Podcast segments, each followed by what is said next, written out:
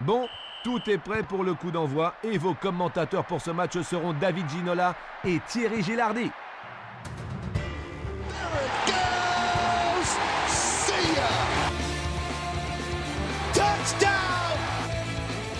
Sébastien Chaval. Oui! Accélère! Accélère! Quel pied! Ah quel pied! Oh putain Campus Tour, it's in the game. Salut à toutes et à tous, bienvenue dans l'émission On se porte pas plus mal, votre rendez-vous sur le sport. Et oui, nous sommes à l'antenne et à un horaire particulier et même un jour particulier, puisque au moment où on est en train d'enregistrer, ce serait pas en direct. C'est ça, on n'est pas en direct aujourd'hui. Euh, donc euh, tout est nouveau aujourd'hui. Mais le plaisir de vous retrouver est toujours aussi grand. Moi, c'est Philippe. Et nous sommes donc pas du tout en direct. Nous sommes en léger différé sur euh, Radio Campus Tour 99.5 FM. Au programme de ce soir, on aura l'actualité locale qui sera très courte. Mais on va parler un petit peu d'actualité euh, du sport mondial, puisqu'il y a quand même eu de, de belles choses ce week-end. Tout à fait, ouais. Euh, Il y aura le coup de boule de Seb qui n'est malheureusement pas avec nous euh, ce soir, mais qui a fait une petite capsule sur la fusion des ligues belges et néerlandaises de football. Euh, éventuellement, il y aura un zoom sur la draft, euh, plus particulièrement celle de 1974 en NHL, parce qu'elle elle est rentrée dans l'histoire pour beaucoup de raisons. Il y aura la traditionnelle sélection musicale et on terminera avec un ou deux quiz. Ça dépend, parce que oui, pour le moment, il n'y a que Julien dans le studio avec moi. Donc, euh, salut Julien. Salut Philippe. Et euh, notre équipe d'experts bah, arrive petit à petit. Euh, on espère que Laurie et Cédric vont se dépêcher et que surtout ils vont nous arriver sains et saufs. Donc, on va commencer en, en mettant d'abord son plus beau survêt, ses baskets, et on se porte pas plus mal sur Radio Campus Tour 99.5 FM. Et on démarre, démarre cette émission avec le top et flop. Dans le sport, parfois, il y a des moments top.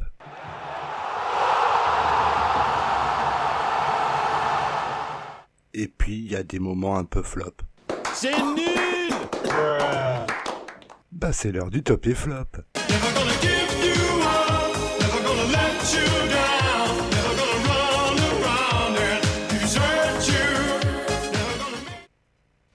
Alors une actualité locale euh, toujours très courte, hein, euh, parce que bah, avec le virus que tout le monde adore. Mais euh, on va commencer avec la belle victoire du TVB contre Nice, euh, 3-7 à 0. Euh, L'équipe tourangelle a su garder son calme et surtout a fait le plein de confiance avant les playoffs. Donc il y a un très très beau résultat et on leur souhaite d'aller le plus loin possible évidemment en playoffs. En gymnastique, parce que tiens, ça fera plaisir à ta sœur. Ouais, ça c'est sûr. Ouais, Marion, euh, j'espère que tu nous écoutes.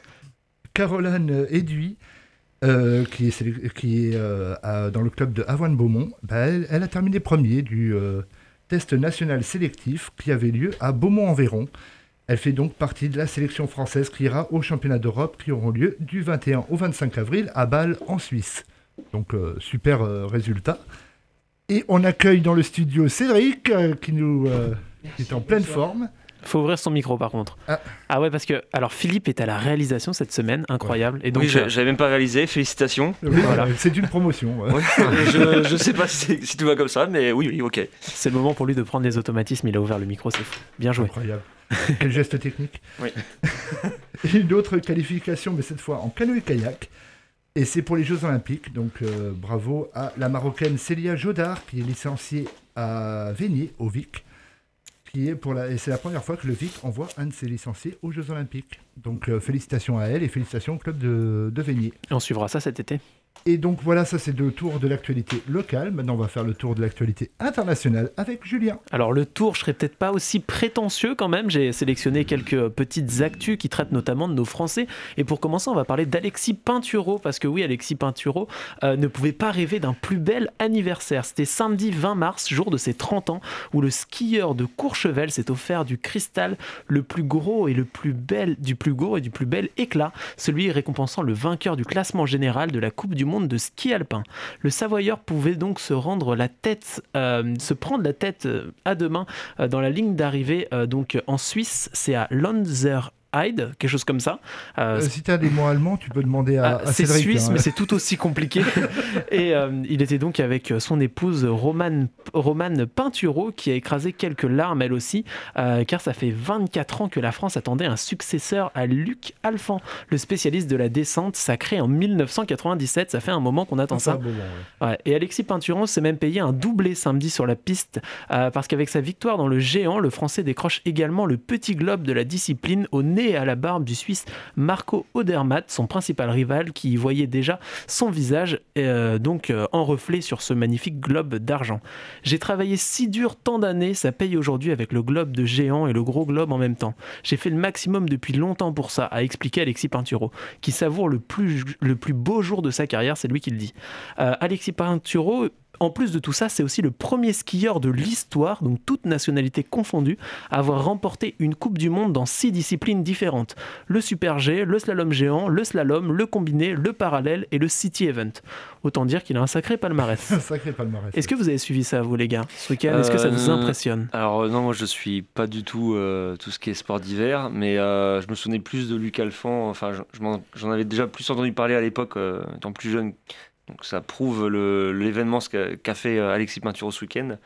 Euh, mais c'est étonnant qu'on ait dû attendre aussi longtemps, parce qu'on a toujours eu des bons, euh, bah, des bons skieurs? On a toujours été bons en sport d'hiver, et finalement c'est on a toujours été bien, mais jamais gagnant. Enfin, bien placé, mais jamais gagnant. Un peu à l'instar du tennis, finalement, où on a toujours. Non, mais c'est vrai, hein. Ça, bah, remettre un petit. hein. pour remettre un taquet, taquet un sur le tennis. Encore Non, non, mais c'est vrai que finalement, on a toujours eu des, des bons, mais jamais excellents. Et là, euh, bah, c'est super de, de voir que ça paye, mais, euh, mais bon, il faut que ça dure, quoi. C'est malheureusement un des gros problèmes du sport français, c'est que on a souvent euh, de très bons, mais on ne prépare pas la suite. Et Pinturo, bon, c'est excellent ce qu'il a fait, c'est merveilleux. Il y a qui derrière?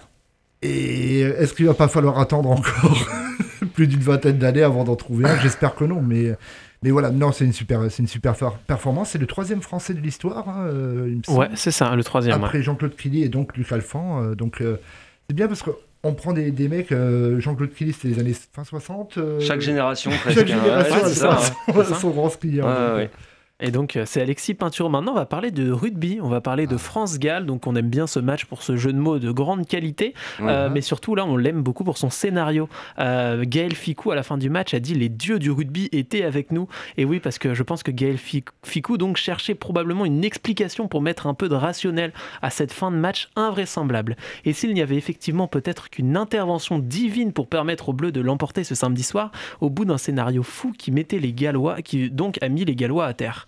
Tout avait d'ailleurs commencé sur un rythme plus que soutenu. Après 20 minutes de jeu, les deux équipes s'étaient déjà rendues coup pour coup en marquant deux, essais chacun. Mieux physiquement et collectivement supérieurs, les Gallois mettaient à mal la défense française. Le score de 17 à 17 à la pause était donc légèrement trompeur. À la recherche d'un grand chelem, les hommes de Wayne Pivac privent donc les Français de ballon et prennent un écart au score pour mener jusqu'à 10 points. Les Bleus ne sortent plus de leur camp et voient le rêve de la victoire finalement s'échapper. Il ne reste alors qu'une vingtaine de minutes et c'est à ce moment-là que le match bascule dans l'irréel. Les Français, auteurs d'un sursaut d'orgueil en profitant euh, de Gallois peut-être dis- distraits, s'aventurent pour la première fois de cette période dans les 22 mètres adverses.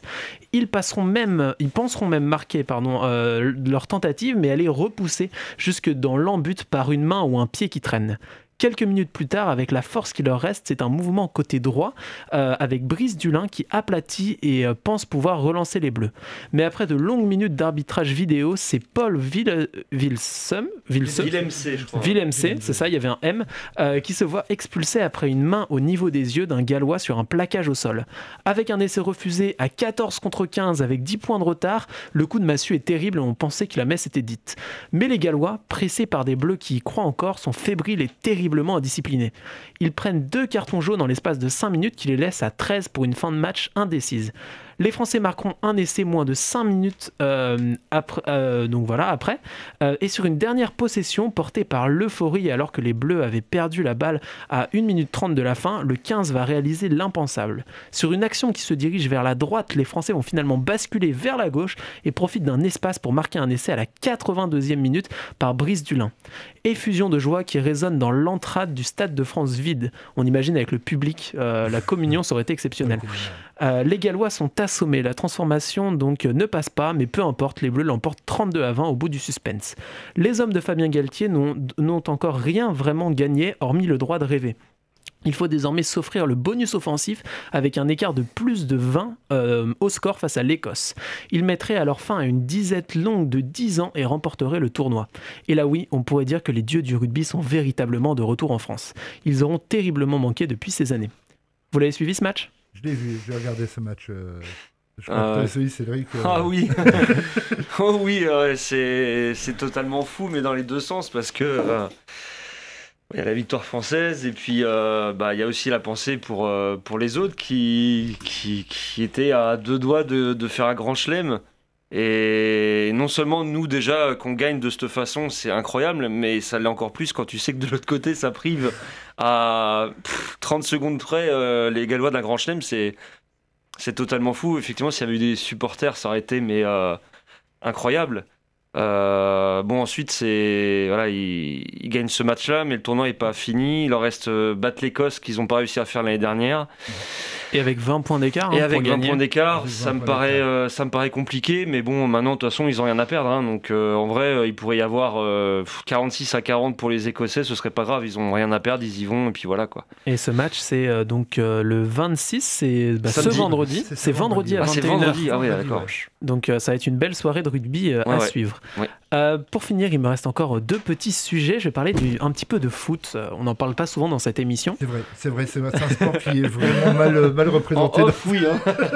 Et on va parler de, de- de foot et de Ligue 1 et du match du PSG hier soir qui, euh, donc dans le choc de cette 30e journée de Ligue 1, euh, entre Lyon et Paris était très attendu tant la course au titre est serrée et le champ- euh, dans le- ce championnat en fin de saison. Après une défaite de Lille contre Nîmes plus tôt dans l'après-midi, les deux clubs pouvaient d'ailleurs s'emparer de la première place de leader en cas de succès. Après avoir mené 4-0 au terme d'une première heure impressionnante, le PSG s'est finalement imposé 4-2 hier soir sur la pelouse de l'OL, euh, grâce notamment à un très bon Kylian Mbappé. Euh, ça permet donc aux Parisiens de prendre la tête de la Ligue 1. On a rarement vu un championnat aussi euh, serré dans les dernières années. Et c'était aussi le moment de saluer la performance de Kylian Mbappé, qui a profité de ce match pour inscrire son, cent- son centième but en Ligue 1 à seulement 22 ans.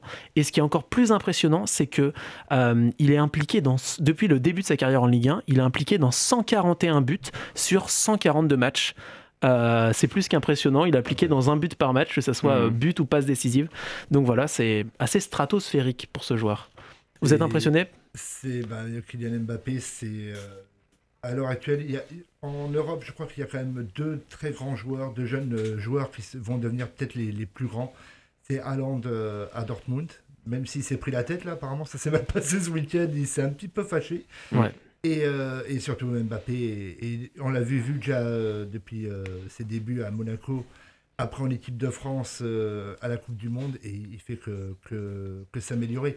Maintenant, j'aimerais bien voir ce que ça donne dans un peut-être dans un championnat un peu plus huppé que la Ligue à un milliard d'euros Ouais. actuellement. Quoi. Mais déjà, Haaland, a, ça a été annoncé il y a quelques jours, va signer au Real. Euh, au Real de Madrid, ça y est, je crois que c'est fait. Euh, donc, euh, où irait Mbappé? Est-ce qu'il irait aussi au Real? Ça ferait une attaque de folie, même si avec Benzema, non, trop d'ego peut-être. Pas mais de finance surtout. Et puis pas de finance, c'est sûr. Mais s'il se retrouve aussi en Espagne, ça pourrait faire un championnat avec, un, avec des joueurs d'une grande qualité aussi.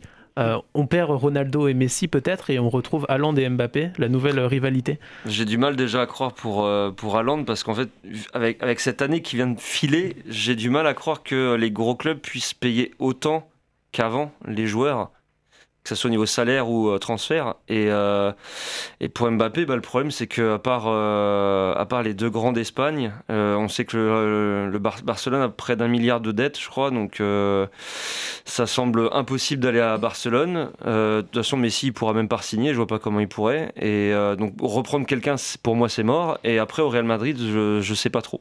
Alors, Ils il pourront payer un peut-être, mais les deux. euh, pff, est 100 160 millions pour Haaland apparemment. Honnêtement, honnêtement, j'aurais tendance à, à- à dire Mbappé, bon, Haaland, why not, mais, euh, mais euh, Mbappé en- dans le championnat espagnol, je sais pas, je- j'aimerais bien le voir dans le championnat anglais. C'est un, un championnat qui est plus rapide, qui est peut-être plus adapté à son style de jeu, où euh, c'est euh, attaque à mort et puis euh, la défense, on verra ça si on a 5 minutes. Mhm. Et euh, je pense que ça lui, ça lui irait beaucoup mieux. Alors qu'en Espagne, on le voit avec ne serait-ce que Griezmann. Griezmann est, est un excellent joueur. Même si j'ai, bah, il y a des moments où je critique assez facilement, mais le, le changement qu'il a fait de partir de l'Atlético à Barcelone, ça n'a peut-être pas été sa, sa plus grande, la plus grande idée de sa carrière, parce que bah, tu arrives à Barcelone, il faut que tu performes, et il faut que tu joues aussi pour Messi, parce que bah, qu'on le veuille ou pas, Messi c'est euh, 90% du jeu euh, de Barcelone. Qu'est-ce que tu en penses, toi, Cédric, au lieu d'être perdu dans les. Non, dans tes non, mais pensées, je- euh, je- j'écoute euh, bah, sur, euh, sur Griezmann. Euh, C'était pas un bon choix non plus, je pense pas. Surtout quand il y a des mecs aussi, euh, aussi talentueux euh, déjà devant. Euh, impossible de, de trouver euh, la place dedans. Bon, nous, il y, a des- y a des données qu'on n'a pas aussi, hein, euh, internes. On sait pas trop comment ça se passait, etc. On a tout entendu sur Griezmann, lui critiquer Messi. Est-ce qu'après, Messi et Suarez à l'époque, est-ce qu'ils l'ont vraiment bien accueilli pour en faire un troisième?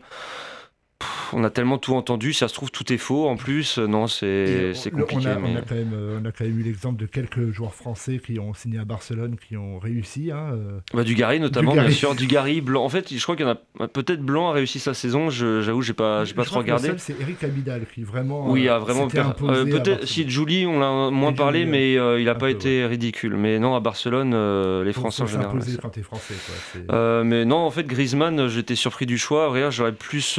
Euh, En vrai, moi, je l'aurais bien, j'aurais bien aimé le voir à Paris. Mais bon, il est fan de l'OM, donc euh, visiblement, ça arrivera jamais. Mais il y en a d'autres hein, qui ont fait l'OM Paris, mais bon, c'est pas le, Ouais, le ouais, sujet, ouais. ça sera peut-être le sujet Un d'une émission d'ailleurs. Euh, et pour finir, alors dans ces actus, dans ce qui s'est passé cette semaine, on, on- on sort un peu du sport un peu traditionnel, on arrive dans le sport mécanique. Euh, J'ai pas écrit grand chose là-dessus, mais je voulais juste qu'on en parle. Il y a Drive to Survive, euh, la série Netflix qui euh, donc va dans les coulisses de la Formule 1. Il y a la saison 3 qui vient juste de sortir sur Netflix. Donc Philippe, on en a parlé un peu avant. Toi, t'as pas eu le temps de la regarder. T'as vu les deux premières la- saisons par contre J'ai vu les deux premières saisons parce que bah, grand fan de, de sport automobile depuis. Je ne marchais même pas. Donc ça, date d'il y a à peu près deux siècles. Et euh, non, j'ai pas encore vu la saison 3. Euh, J'aime bien cette série. Après, il faut toujours prendre un peu avec des pincettes. C'est-à-dire que ils essayent. Bah, c'est faut intéresser un peu les gens. Donc ils essayent de mettre pas mal d'intrigues, de, de bas et tout. Bon, le monde de la Formule 1 n'est pas du tout un monde euh, propre. hein. C'est comme dans, tous les niveaux du sport de très haut niveau. C'est du business. Mais voilà, donc euh, ouais, c'est- une, bonne- c'est une bonne introduction au sport automobile, mais euh, j'aurais tendance à dire, attention, euh, ne prenez pas tout ce qui est dit comme argent comptant, parce que ça a été enregistré à tel moment, euh, à tel moment de la saison, pendant telle course, il peut se passer X, Y chose pendant ce, ce week-end, il y a- peut y avoir des soucis. Donc les gens vont réagir totalement différent de ce qu'ils peuvent être Ouais. dans la vie de tous les jours. Donc. Mais c'est non, c'est c'est une, c'est une bonne introduction pour, euh, pour tout au moins voilà, euh, que les gens euh, puissent voir ce que c'est euh, le monde du sport automobile vu de l'intérieur, parce que c'est le, le, le truc qu'on voit pas. hein. C'est comme dans beaucoup, euh, dans beaucoup de choses, euh, par même le cinéma. On, on montre, ben, y a l'image, l'image, c'est le produit fini, mais sauf que derrière, il se passe X choses, il y a X personnes qui travaillent. Et c'est bien qu'au moins ils mettent un petit peu de lumière sur, sur les, les gens de l'ombre, qui finalement c'est eux qui font le, le sport mécanique. Carrément. Et toi, Cédric, est-ce que tu regardes cette série? Est-ce que ça t'intéresse? Alors, je n'ai pas, euh, pas Netflix. Euh, non, mais euh, en soi, les, coulisses d'un sport, c'est, je trouve ça en soi intéressant. Même si évidemment, vu qu'ils ils savent qu'ils sont filmés, etc., on peut pas vraiment ressentir ce qui se passe au quotidien. Mais moi, ce que je regarde sur sur les réseaux sociaux, c'est une les reportages de Laure Boulot, donc ancienne internationale française au foot, qui a déjà fait trois arrêts dans les clubs de Ligue 1. Donc de mémoire, elle a fait Lyon en premier, Lille en deuxième et Brest. Et euh, c'est pareil, je trouve ça vachement intéressant de voir pendant un quart d'heure, 20 minutes, l'intérieur, les gens qui travaillent pour le club.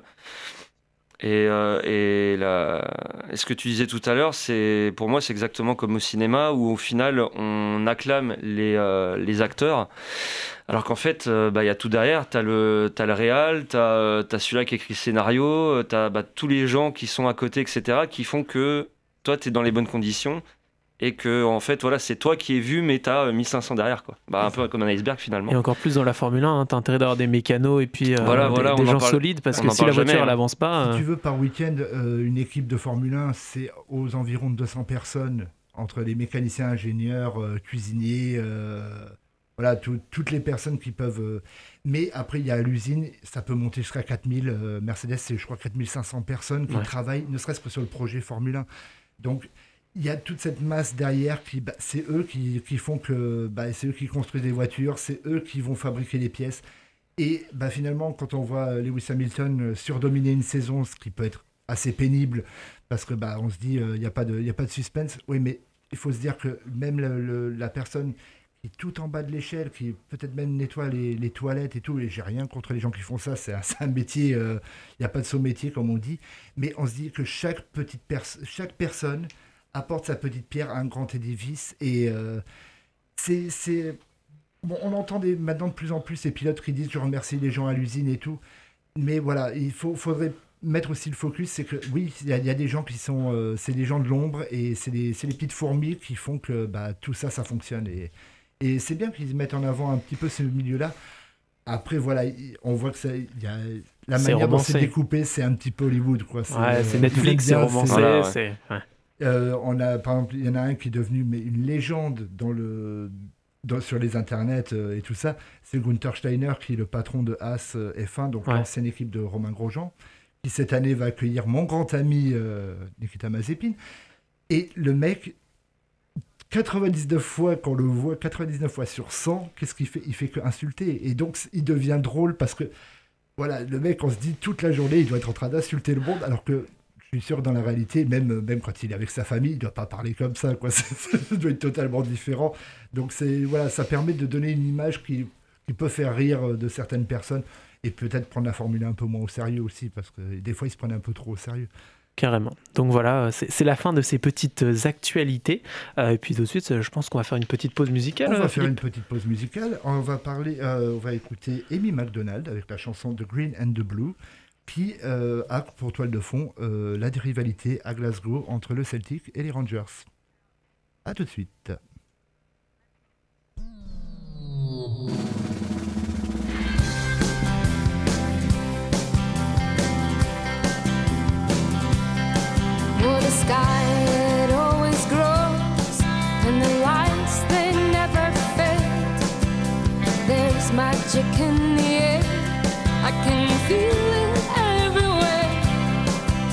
Green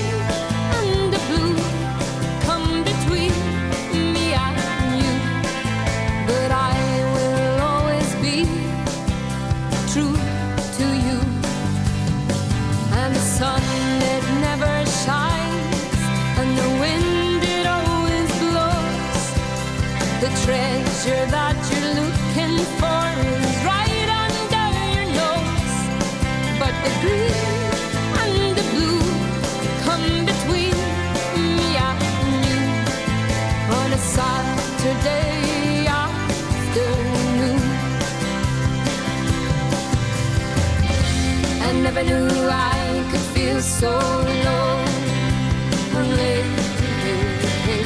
I never knew it would be true. Ooh, ooh, ooh. I never knew I could see a night like this.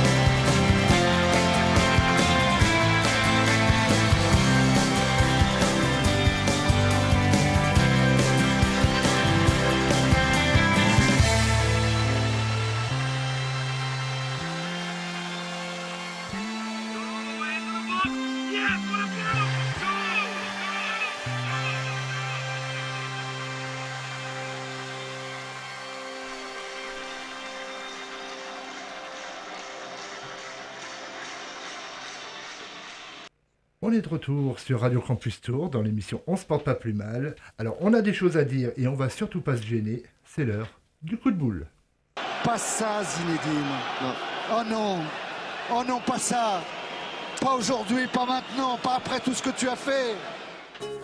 Attention, c'est la danse du coup de boule. Coup de boule, coup de boule. Coup de boule à droite. Coup de boule, coup de boule. Coup de boule à gauche. Allez les bleus, allez. Voilà, j'ai un peu les boules. Je pense que demain, j'aurai encore plus les boules. Et après, après demain, j'aurai encore plus, plus les boules. Donc quand je suis comme ça, j'en reviens un peu aux fondamentaux, comme tu dis. Je vais faire un peu à l'ancienne, tu vois, un peu comme je le ressens. Parce que parfois, on a tendance un peu à enculer les mouches. Hein. Alors euh, juste petite précision, euh, nous ne tolérons absolument pas ce langage et c'est Christopher Yost, le patron de l'UBB, qui parle comme ça. Donc, euh, Il est génial ce jingle, j'avais jamais entendu, je crois. bah, en fait, il avait pété un plomb après une défaite cette saison en top 14 et euh, l'équipe de Bordeaux avait été mais pitoyable. Et à la presse, il s'était lâché en disant ça et ça a été un des moments les plus drôles parce que ce coach est super drôle à écouter. Ouais. Il est soit totalement blasé, soit il se met à s'énerver. Donc, euh, donc euh, voilà. Donc euh, le coup de boule, bah, c'est Seb. Seb qui n'est malheureusement pas avec nous, mais qui nous a envoyé une petite chronique. Voici le coup de boule de Seb. L'ensemble des clubs belges vient de voter la fusion avec le championnat des Pays-Bas. C'est un accord de principe. Maintenant, il reste à, voir si euh, les clubs du championnat des Pays-Bas, d'Eredivisie, vont accepter. Donc l'idée serait de créer une super euh, ligue qui s'appellerait la Beneligue, euh, donc un mélange des clubs hollandais et belges. Sur le papier, ça semble être une bonne idée et même plutôt intéressant de prendre les meilleures équipes belges et hollandaises pour créer un championnat. Dans la réalité, si on prend un petit peu de hauteur, qu'on prend du recul et qu'on regarde un petit peu de plus près, en quoi que c'est cette fusion, euh, on a de quoi douter. D'abord, il faut rappeler un petit peu ce que sont aujourd'hui les clubs belges et hollandais dans le, football européen. La dernière finale d'un club belge en Coupe d'Europe, c'est Malines en 1988. Et du côté des Pays-Bas, c'est l'Ajax Amsterdam avec une finale d'Europa League perdue en 2017 et une finale de Ligue des Champions gagnée en 95, puis une finale perdue en 96. Toutefois, l'Ajax Amsterdam reste quand même un club euh, fréquemment dans le dernier carré de certaines compétitions européennes, en tout cas toujours respecté. Maintenant, au niveau du championnat, admettons que le championnat qui soit créé soit un championnat de ces équipes. Si on prend les 8 meilleures équipes actuellement au classement, les 8 équipes les mieux classées des championnats hollandais et belges, on verrait donc disparaître des équipes du côté belge comme le Standard de Liège, comme Charleroi, du côté euh, hollandais comme le Sparta Rotterdam ou, Willem II, des équipes historiques de ces championnats, même si au niveau européen elles sont beaucoup plus modestes. Donc déjà ça pose question. Et puis surtout, euh, dans le contexte belge et hollandais, on peut aussi se poser la question de savoir si derrière, il n'y euh, a pas une problématique politique puisqu'on sait que la Belgique traverse depuis une dizaine d'années une crise institutionnelle et, linguistique avec la question de la langue flamande et des Wallons. Donc euh, en rejoignant le championnat des Pays-Bas, donc un pays euh, néerlandophone, est-ce que les clubs de Wallonie y trouveraient leur compte? Est-ce qu'il n'y aurait pas là, ce serait pas là le, le terrain d'une bataille qui serait davantage idéologique que sportive? Et puis euh, au niveau européen, est-ce que cette fusion ne risquerait pas de créer une espèce de jurisprudence? Il y a quelques années, le Celtic et les Rangers avaient émis l'hypothèse de, de migrer vers la première ligue anglaise. Donc euh, là aussi, on pourrait se poser la question, imaginez que ça se fasse, une fusion des championnats d'Écosse et euh, de Première Ligue. Quid de- du reste des, des clubs écossais comme euh, Kilmarnock, Aberdeen, Dundee, qui euh, n'auraient plus l'enjeu de jouer euh, les matchs contre les Celtic et les Rangers, qui sont l'événement de l'année dans le championnat d'Écosse? Alors, ça existe en Europe des équipes qui jouent dans un championnat qui n'est pas celui de leur pays. Alors, très près de nous, Monaco, qui joue le championnat de France, Vaduz en Suisse, qui, qui bien que Liechtenstein joue le championnat de Suisse. Il y a une équipe de Saint-Marin qui joue le championnat d'Italie, et une équipe à Andorre qui, euh, joue euh, dans les divisions inférieures espagnoles. Mais ce sont des cas isolés, et surtout liés à une réalité euh, géographique, ce sont des principautés. Et malgré ça, même s'il y a une équipe qui joue euh, dans ces pays dans un autre championnat, il y a bien un championnat de Liechtenstein, il y a bien un championnat de Saint-Marin et un championnat d'Andorre. Donc euh, c'est un petit peu ouvrir la boîte de Pandore hein, parce que euh, si on commence à faire fusionner des championnats entre eux, en fait ça justifie totalement l'idée d'une Super Ligue européenne. Et puis au niveau des qualifications, comment est-ce que cela fonctionnerait? Imaginons qu'on crée une Super League donc belge et hollandaise. Si les 4 ou 5 meilleures équipes de ce championnat sont toutes belges ou toutes hollandaises, cela voudrait dire qu'il y aurait donc dans les compétitions européennes l'absence d'un pays représenté par ces clubs. Donc euh, voilà, ça pose euh, une, euh, une vraie question, un vrai débat. Je pense aussi que c'est dans le cas, en tout cas, des Belges et des Hollandais, ça dépasse le cadre sportif. Je pense qu'il faut aussi voir peut-être une volonté politique. En tout cas, euh, il ne reste à attendre le résultat des élections euh, des clubs, en tout cas la décision des clubs hollandais dans, dans ce dossier, puisque ça se fera sur l'unanimité des clubs des deux parties prenantes. Donc voilà, c'était le coup de boule de Seb. Qu'est-ce que vous en pensez, messieurs? Bah, je pense qu'on est, on est plutôt d'accord. Cédric, euh, pendant qu'on écoutait ça, tu nous parlais de certains problèmes. Est-ce qu'il les a tous listés, tu trouves? Ou est-ce qu'il en Bah, reste? Non, non, euh, c'était euh, c'était exactement ça. Euh, sur les qualifications européennes, enfin pour moi, si cette Beneligue se fait, c'est pour moi il n'y a plus de, en gros, club belge ou hollandais. Donc c'est vrai que pour les qualifications en Coupe d'Europe, si effectivement c'est les cinq clubs belges qui sont en tête, bah tant pis, il n'y aura pas de Pays-Bas puisqu'ils ont choisi de fusionner ensemble, donc c'est tant pis pour leurs pommes. Euh, L'UFA de toute façon n'était pas trop d'accord parce que justement il, il a là aussi résumé que ça ouvrait la porte à la, à la Super Ligue européenne. Euh, mais bon, euh, je pense que actuellement tous les patrons de, de, de foot européen, enfin de, de, de- dans, leur, euh, dans leur pays, sont tous en train de se poser la question avec le Covid. Au bout d'un an, ils ont tous les, les finances un peu, euh, un peu euh, mal. Et, c'est vrai que euh, bah, tout ce qui serait utile à- pour euh, économiser ou pour euh, regagner de l'argent serait intéressant. Euh, bon, pour la France, il y a aussi le fait de- d'essayer d'avoir des ligues un peu moins chargées. Peut-être que euh, les droits télé seraient plus intéressants si, par exemple, en Ligue 1, on passait à 14 ou 16 clubs parce qu'il y a eu le, le Covid. Mais euh, bon, pour la, voilà, pour la, la Ligue belge et hollandaise, euh, ouais, il y, y a des pour et des contre, quoi. Mais, euh, mais bon, euh, voilà, c'est effectivement la, la moitié des équipes qu'on ne reverrait plus. Euh, Il y a peut-être des, des petites équipes belges et hollandaises qui aujourd'hui euh, sont dans leur première division, mais qui ne reverront plus jamais le jour en première division si euh, les deux Ouais. championnats fusionnent. Donc euh, plus les mêmes droits télé, euh, plus les mêmes budgets. Bon, c'est, ça me paraît compliqué de, d'entendre que les clubs belges ont trouvé ça euh, normal, mais bon, euh, c'est peut-être eux qui sont aussi dans le, dans, dans le dur par rapport à leurs voisins. Je- ça me semble compliqué en tout cas. On verra bien, mais le Luxembourg semble, enfin le- les Pays-Bas pardon semblent vraiment euh, euh, bien moins enclins que les Belges pour ce nouveau championnat. donc Parce euh, que, bah, ils, vont, ils vont perdre beaucoup, euh, beaucoup euh, même si le championnat euh, hollandais, depuis des années, c'est quand même toujours les trois mêmes clubs, euh, même moins maintenant, parce que c'est quand même l'Ajax qui. Ouais, qui domine. surdomine, Oui, il n'y a hein. plus que l'Ajax. Euh, je crois qu'au début de la, déc- la dernière décennie, c'était un peu euh, Twente qui était euh, sorti champion, et puis un autre, euh, un autre club. Mais bon, euh, globalement, euh, là, on- je crois qu'on peut regarder même en Europa League, en huitième. Je ne sais même pas s'il y avait un autre club hollandais que, euh, Non. je que crois les pas, autres. non. Donc Non, voilà, c'est très compliqué. Mais par contre, ce qui serait intéressant, c'est qu'effectivement, à l'indice UEFA actuellement, euh, les Pays-Bas sont septième et les Belges sont dans le top 10 aussi. Donc effectivement, avoir euh, un championnat avec euh, des grosses équipes comme ça, ça pourrait effectivement euh, faire beaucoup mieux et même venir titiller la, la cinquième place des Français. Hmm, carrément. Enfin, affaire à suivre. hein. Affaire ouais. à suivre, et puis on, on espère pour nos amis belges qui nous écoutent sans doute sur Internet. euh, que bah, ça va, soit ils vont trouver une solution dans leur propre championnat national, et puis bah, au pire, euh, je pense qu'ils vont faire ça, et ça sera au mieux. hein, comme bah, les temps sont durs pour les clubs, bah, je Mm. pense que Déjà, leur championnat en Belgique est assez bizarre. Ils ont installé, euh, je sais plus depuis combien de temps, tout ce qui est play-off, etc. Ça devient une vraie purée. Enfin, voilà. Déjà, euh, là-dessus, je sais pas comment ils font. Bon, bah, on va faire une petite pause. Ouais, On va écouter de la musique. On va écouter de la musique. On va écouter Pigeon John et Got a Good Feeling.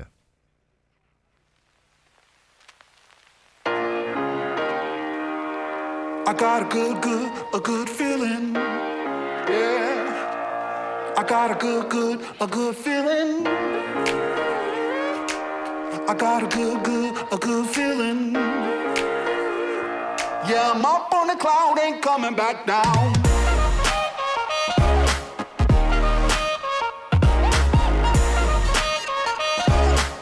I got a good, good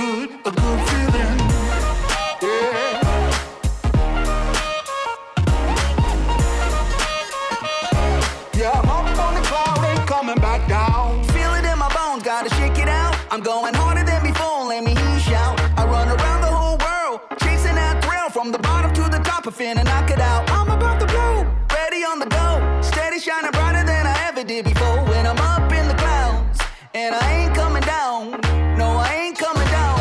Oh no, I'm the talk of the town. I know you're feeling it now. Come on and move to the sound, and keep it going, keep it going, I got a good, good, a good feeling. Yeah, yeah, I'm up on the cloud, ain't coming back down.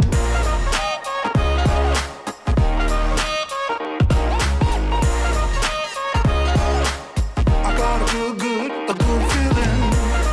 Yeah,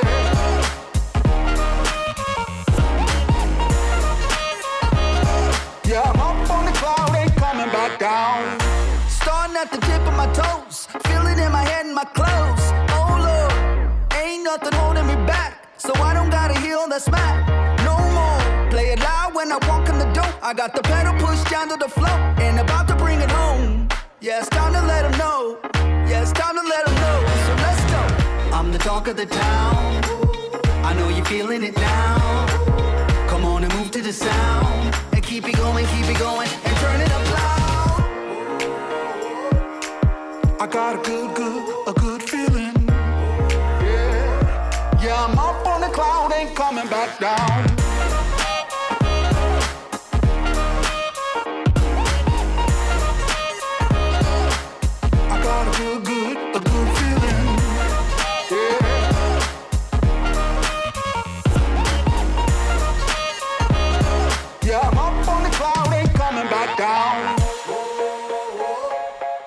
I got a good, good, a good feeling. I got a good, good, a good feeling.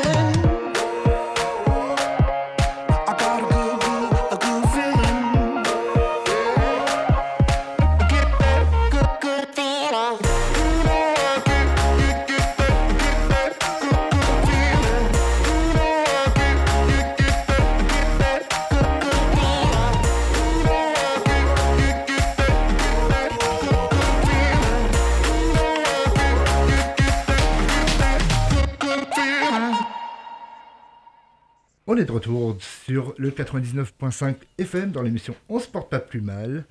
Et ben on va faire un petit zoom. En tout cas, la vie privée d'un athlète, ça se respecte, Tout à fait, même, tout à fait, tout à en tout cas, cela, je le non, précise, non, non. cela ne nous regarde pas.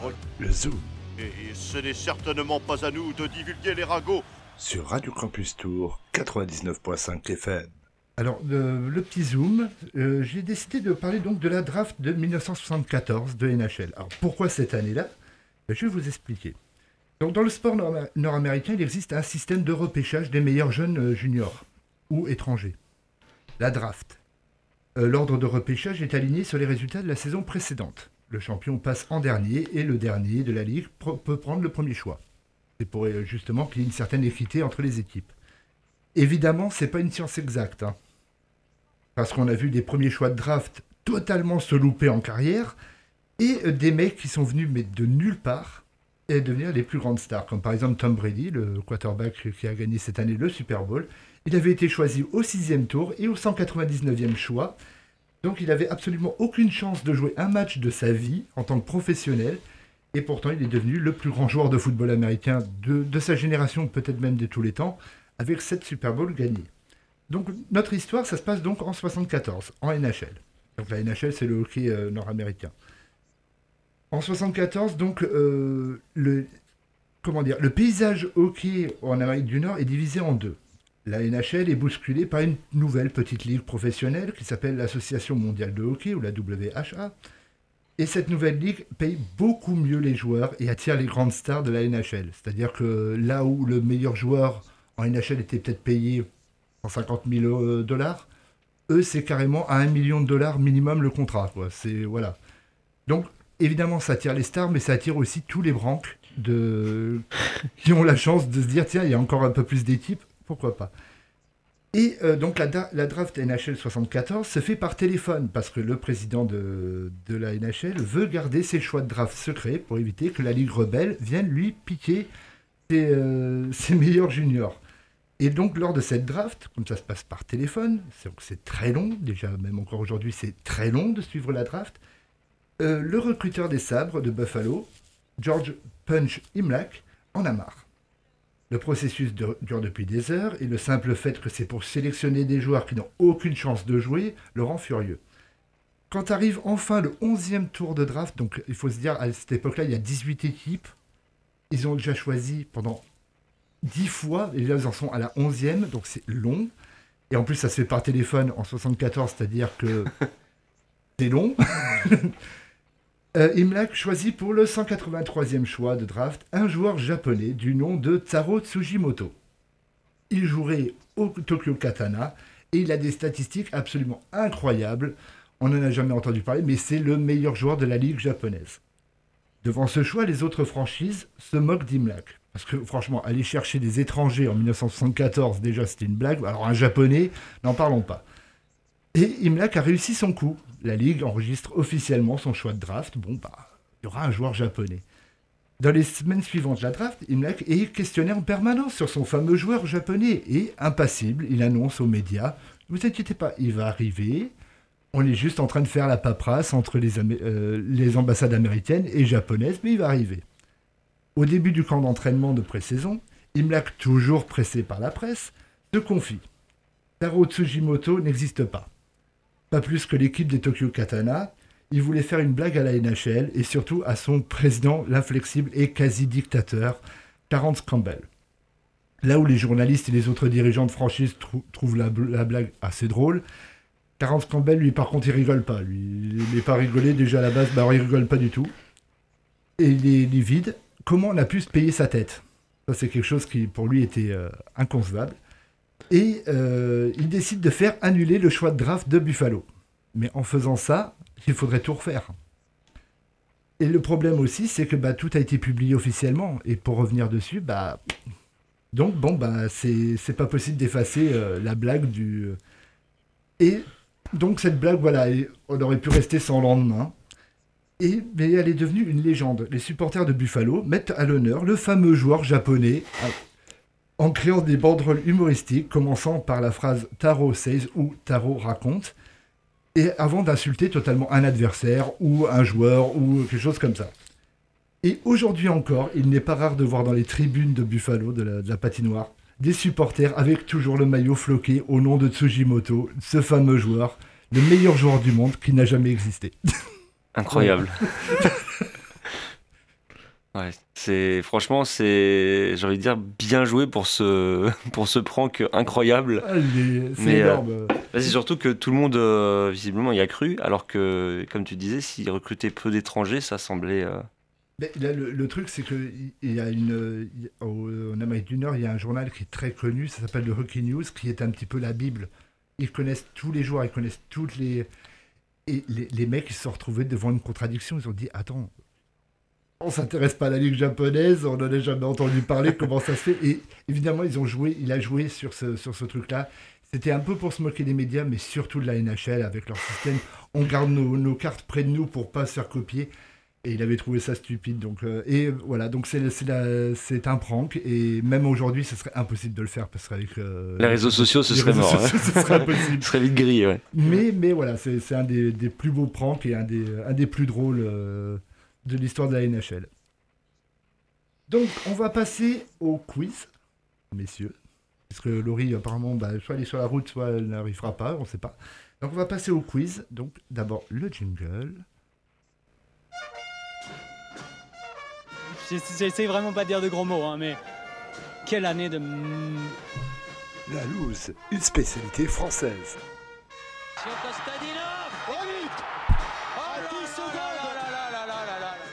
C'est le quiz de la loose. Quand on n'a pas de chance, on n'a pas de chance. Faut... On va voir ce qu'on peut faire pour l'an prochain. Donc, euh, pour ce quiz, donc on aura euh, un duel Oh. entre euh, Julien et puis euh, Cédric. Donc, on va commencer par Julien. Donc, Julien. Il dit ça en regardant Cédric. Oui, bah, justement, parce que la deuxième question, elle est prévue pour Cédric. Je Aïe. l'avais bien souligné. Oh, j'ai j'ai le droit de prendre cher vu ce que moi je suis capable de mettre donc euh. Donc, euh, Julien. Oui. Est-ce que tu peux me dire le nom de l'ancien stade du LOSC? Euh, L'ancien stade du LOSC, C'est une très bonne question. Je n'en ai strictement aucune idée. De- quand est-ce qu'ils ont changé de stade? C'était euh, à l'e- à l'Euro en France? Il y a quelques années déjà. En 2016, quand ils ont refait plein de stades et tout? Ouais, ouais, ouais. Ok. Arrivé dans le stade de- du Nord, je crois. Je sais pas Ok. comment il s'appelle, le Euh, stade, euh, comment il s'appelle Pierre déjà Mauroy, là. Stade Pierre, Pierre Mauroy, ça c'est l'ancien- C'est la- ça, c'est le nouveau stade. Le mais nouveau qui s'appelle Pierre stade-. Eh bien, Ah, euh, est. tu te souviens? Franchement, Oui. je, je sais pas. Je- Alors, c'est c'est pas celui-là de Villeneuve d'Ascq, hein, parce que c'était pas leur stade. euh, Alors, c'est le stade auquel ils étaient avant, mais c'est parce que celui-là d'avant était en travaux aussi. Oui, non, c'est celui quand ils ont, ils ont été champions là, euh, dans le début de- Donc, des Ville- années 2000. Ouais, donc Villeneuve d'Ascq alors. C'est- Donc, je- c'est Villeneuve d'Ascq Moi, je- Ah, c'est donc Grémont Préjoris alors. Raymond Préjoris. Voilà. Raymond Préjordis. Ok. Et euh, c'est peut-être la question piège, c'était qui? C'était euh, quelqu'un du, du staff et Alors, tout? Raymond Préjoris, il me semble que c'était un. Il me semble que c'était un. Un industriel de Lille, il me semble. Il faudrait que je revérifie, je vous dirai ça dans une prochaine émission, mais il me Mhm. semble que c'était un industriel. de- C'était deux industriels qui s'étaient associés. euh, Ouais, j'imagine qu'ils avaient payé en partie le stade ou un en truc comme ça, et du coup ils ont eu leur nom. Comme c'était des clubs ouvriers. euh, Ouais. Mm. Ok. Donc Cédric, selon la Fédération française de twirling bâton, Ah, J'ai hésité à réviser. hein. combien y a-t-il de licenciés en France? À combien près?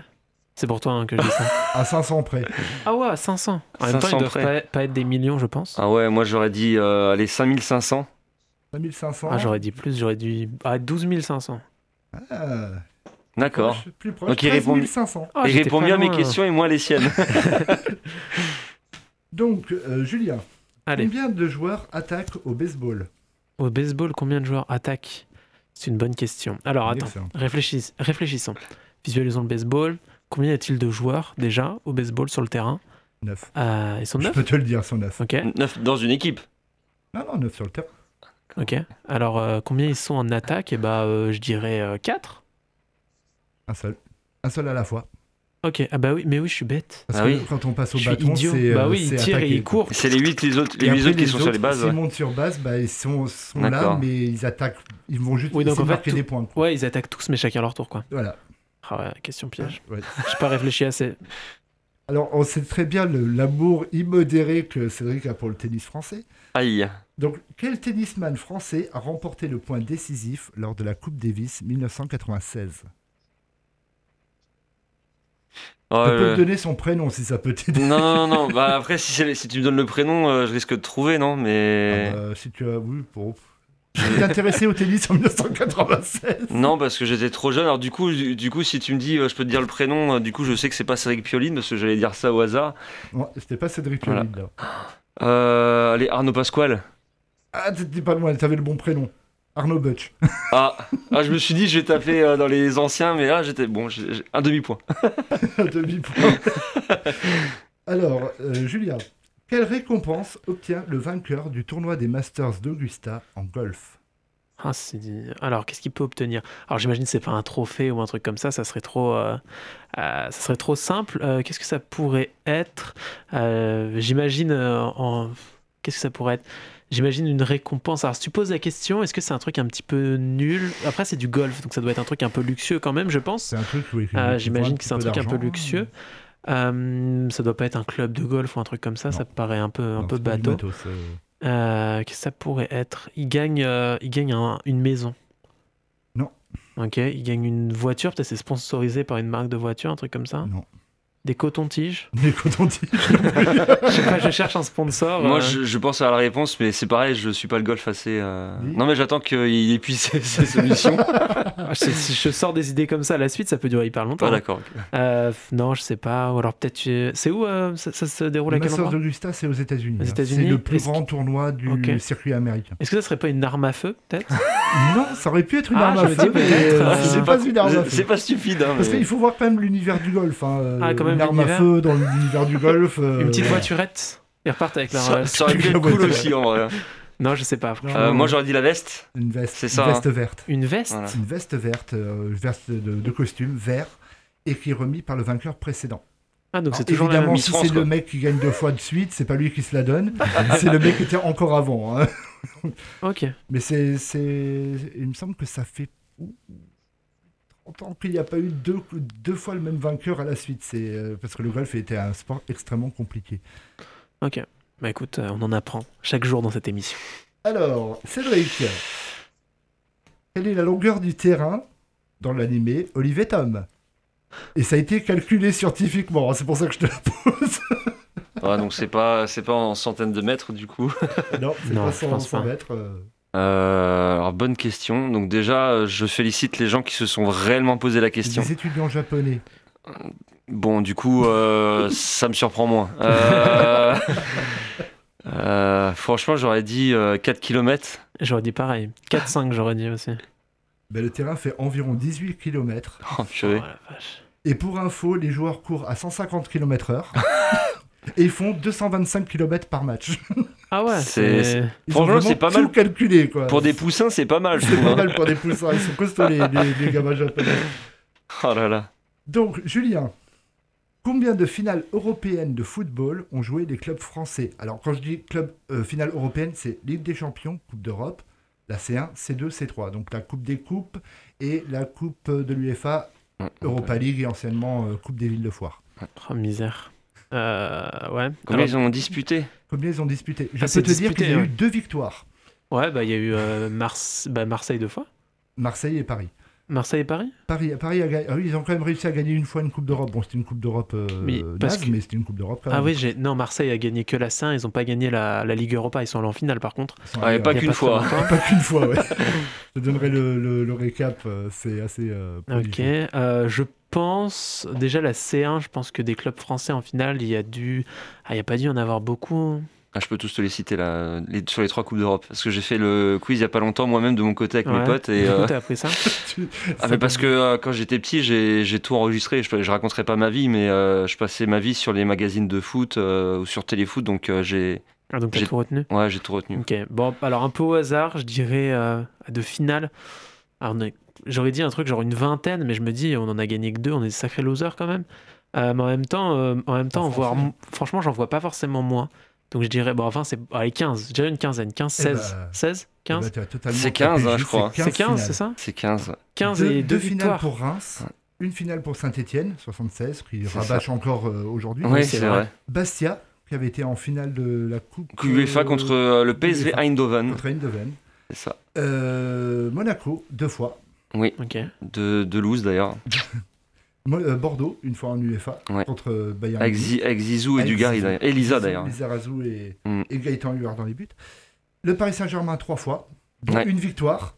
Ah ouais, c'est vrai. Deux fois la Coupe des Coupes et la Ligue des Champions euh, l'année dernière. C'est vrai. Et Marseille, une victoire en Coupe d'Europe, mais cinq finales, donc quatre perdues. Ouais. Les Ah ouais. Marseillais, ils ont vraiment pas eu de bol. Ils ont été souvent en finale, mais euh, Donc, une défaite en Ligue des Champions, une victoire en Ligue des Champions, et après trois, défaites euh, en- c'est ça. Donc 15, euh, 15 finales et 2 victoires, ça fait quoi en pourcentage? Ça, ça fait pas beaucoup. Hein C'est nul. J'ai même pas envie de calculer. Hein, c'est On pas... a gagné plus souvent que les Chypriotes. Ouais, c'est mais on est quand même loin, très loin devant. euh, Enfin, on est loin Les derrière Allemands, les les Pays-Bas ou les- euh, le Portugal, par exemple. Ouais. Ah ouais, Ils sont meilleurs que euh, nous. Portugais, ouais. ouais. Donc, euh, Cédric, euh, quel arbitre international a été en couverture du jeu vidéo Pro Evolution Soccer 3 Ah, euh, ça, c'est Pierluigi Collina. Pierluigi Alors, je l'ai Collina. pas eu, mais euh, tous ceux qui connaissent cet arbitre ne peuvent que s'en souvenir. C'était, euh, je sais pas si c'était le meilleur, mais en tout cas, il était toujours très impressionnant parce que c'était un gars, euh, donc un Italien, euh, chauve et les yeux clairs. Et donc, du coup, sur la moindre, la moindre intervention de sa part, c'était, c'était un- magique. Et assez showman quand même. Oui, Il- oui, oui, oui. Bah, nous, on avait- Robert Wurst, ça, c'est pas la même chose. Et euh, j'avais même mar- ben, j'avais marqué l'arbitre le plus détesté par les supporters de l'OM. Parce qu'il avait expulsé Fabien Barthez Ah, c'est lui en finale de l'UEFA. euh. D'accord, d'accord. Donc, Julien, Ouais. quel coureur cycliste était surnommé le Campionissimo Oh là là, ça doit être un truc, ça doit être un coureur à une époque où j'étais même pas né, c'est ça? Où on n'était même pas nés tous, je crois. Ah, tous on n'était pas nés. Carrément, oui. Comme j'ai des années devant moi, je dis je crois, non, non, là on n'est pas nés du tout. hein. Oh dit quoi C'est un pilote ou un. C'est un Un- coureur. un coureur, c'est quoi quoi, Donc, coureur cycliste, ok, ok. Ouais, je réfléchis, mais dans ma tête, franchement, les plus vieux coureurs cyclistes que je connais, c'est. euh, Bernard Hinault. Ouais, non, mais c'est- franchement, c'est presque ça. hein, donc, euh, oh là là, ça- je saurais pas te dire. Ça date de, de quelle année à peu près ça? Il a été deux fois vainqueur en 49 et en 52. Oh la misère, après-guerre.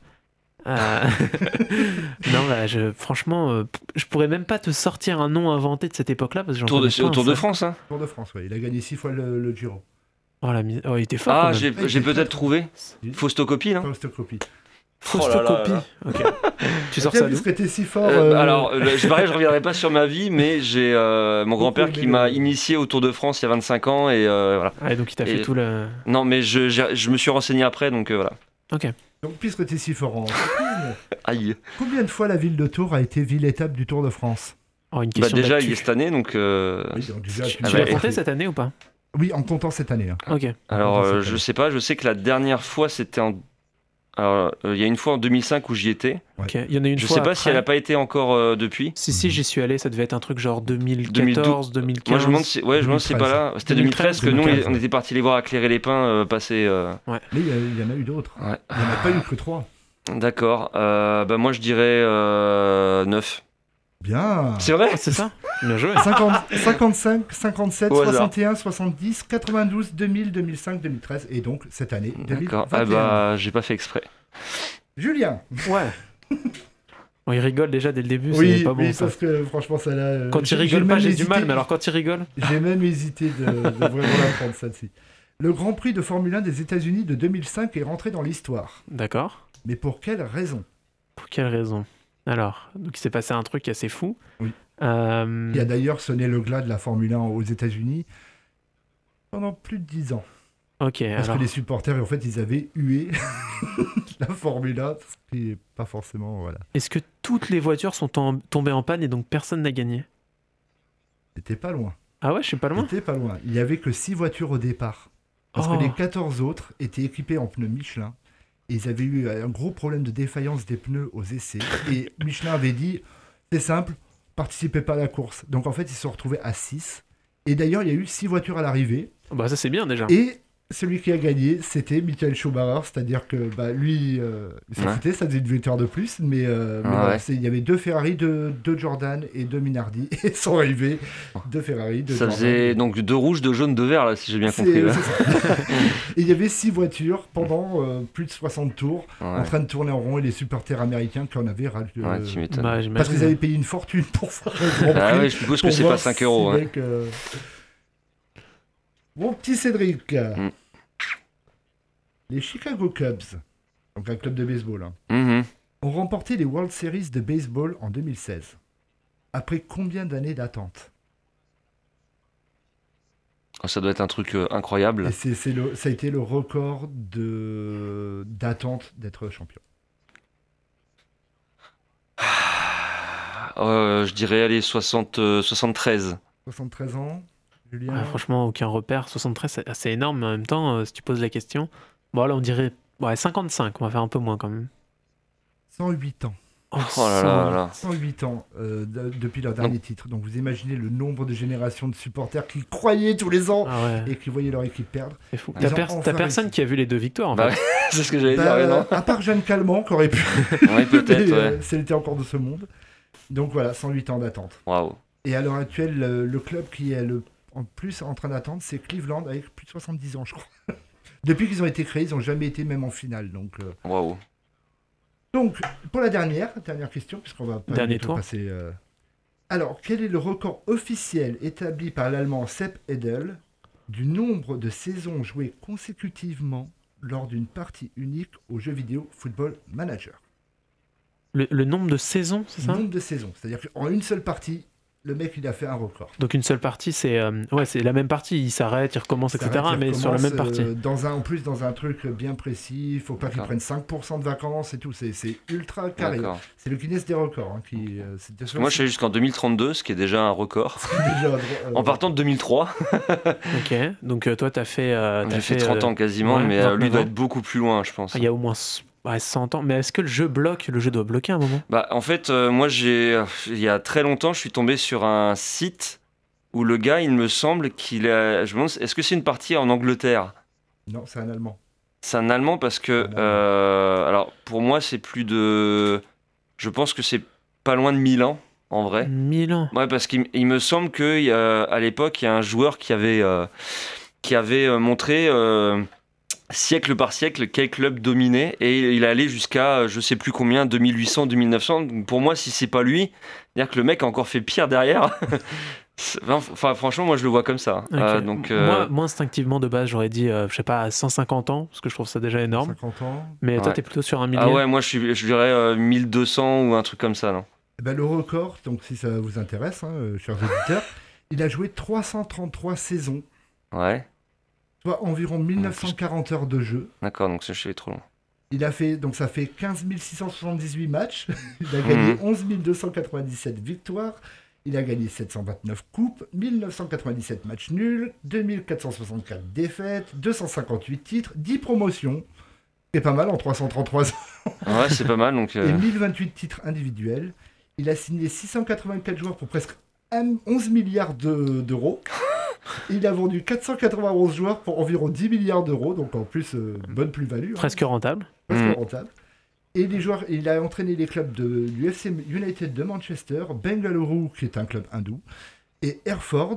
Et il a ajouté que son seul regret était que le Bayern Munich n'a pas voulu de lui car il était âgé de 287 ans.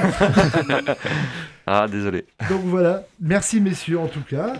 Ben, merci à vous Ah, pour On cette va émission. passer l'antenne à Mhm. amis de Euh, Sunset- euh, Before Sunset. Ouais, alors euh, c'est dans l'enregistrement, on Dans passe à. Before Sunset et euh, en vrai, euh, je ne sais même pas. on- normalement, on est diffusé, il me semble, de 21h à 22h. Mhm. Donc juste après, ça doit être Accord majeur. L'émission Accord majeur juste après nous. Super. Donc voilà. Bravo à Philippe quand même pour cette technique. Oui. Il faut le dire. Bravo pour la réalisation. Merci à, mon euh, senpai qui Ouais. m'a appris. Mais c'est bien, on aurait été très polyvalent euh, cette saison, je trouve. hein. Oui, on, on fait tout. donc. Bah, merci à toutes et à tous. Voilà, c'est le coup de sifflet final de l'émission. Nous vous remercions d'avoir été des nôtres. Vous, bientôt, vous pourrez bientôt retrouver cette émission en podcast sur le site de Radio Campus Tour. D'ici là, on va se retrouver le 5 avril à 20h en direct pour encore plus de sport et de déconne. D'ici là, portez-vous bien. Et n'oubliez pas qu'on se porte pas plus mal sur Radio Campus Tour 99.5 FM. Salut à toutes et à tous. À bientôt. Salut. salut.